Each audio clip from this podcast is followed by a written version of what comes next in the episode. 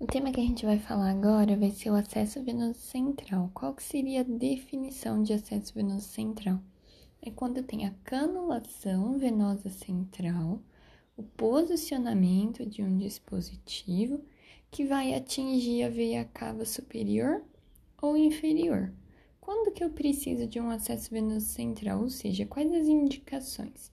Primeiro, para monitorização hemodinâmica invasiva, colocação de marca-passo, é, para você infundir soluções ou que são cáusticas, irritantes, hiperosmóticas, para fazer de urgência uma terapia substitutiva renal, promover a longo prazo nutrição parenteral ou quimioterapia, é, reposição rápida de fluidos no traumocirurgia, e também quando as veias periféricas são ruins.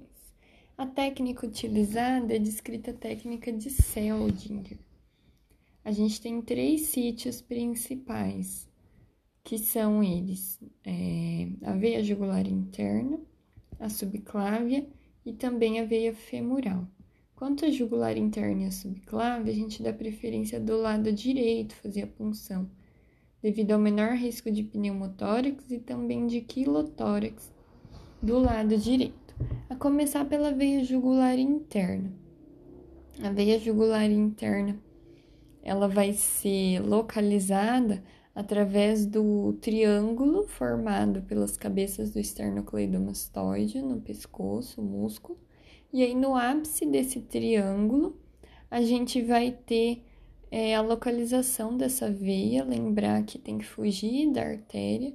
Então, a artéria carótida, ela pulsa, a veia não. O ultrassom pode ajudar nessa localização, então, é, posicionando o transdutor, você vai notar que a artéria carótida é, é inferior à veia, ela pulsa, é rígida. Já a veia, ela é mais superficial, e ela tem a propriedade de colabar. Então a técnica ela é feita você inclinando a agulha a um ângulo de 30 graus aproximadamente e aponta para o mamilo ipsilateral. Então, sempre fugir da artéria, isso é importante. A veia ela é lateral a essa artéria. Algumas vantagens do acesso jugular. Ele tem menor risco de complicações, a veia é superficial e compressível e você consegue controlar mais facilmente se ocorrerem complicações. As desvantagens: quando o paciente tem pescoço curto ou é muito obeso, a punção é difícil. A anatomia ela pode ser variável. Quando tem uma hipovolemia significativa, essa veia tende a ficar colabada, então a punção é mais difícil. O local é móvel dificultando manter, é, o que dificulta manter um curativo. Quanto à veia subclávia, a veia subclávia, ela vai passar por baixo da clavícula, como o nome já diz, medial ao ponto, é, ao correspondente da linha hemiclavicular. Ela é anterior à artéria e ao plexo braquial.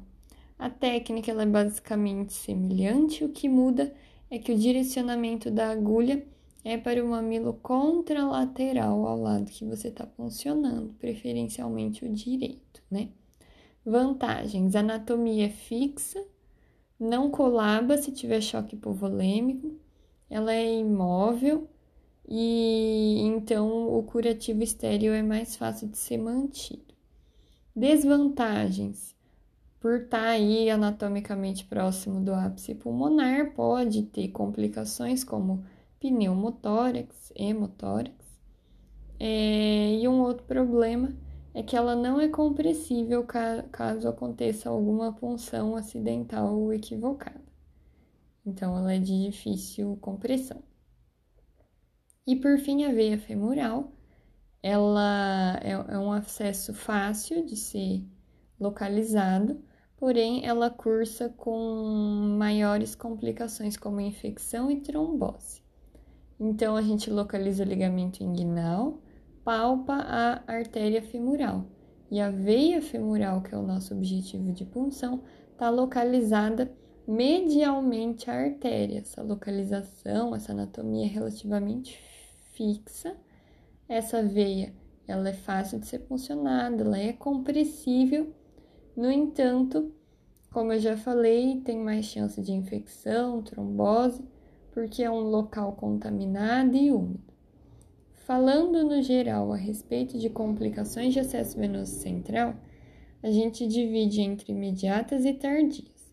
As imediatas são fazer uma punção arterial ao invés de venosa, surgimento de hematoma, pneumotórax, hemoquilo ou hidrotórax, arritmia quando chega a ponta lá do catéter no átrio direito e também embolia. Complicações tardias, trombose e infecção. Lembrar que não é recomendada a troca periódica desse catéter, depende de avaliação clínica.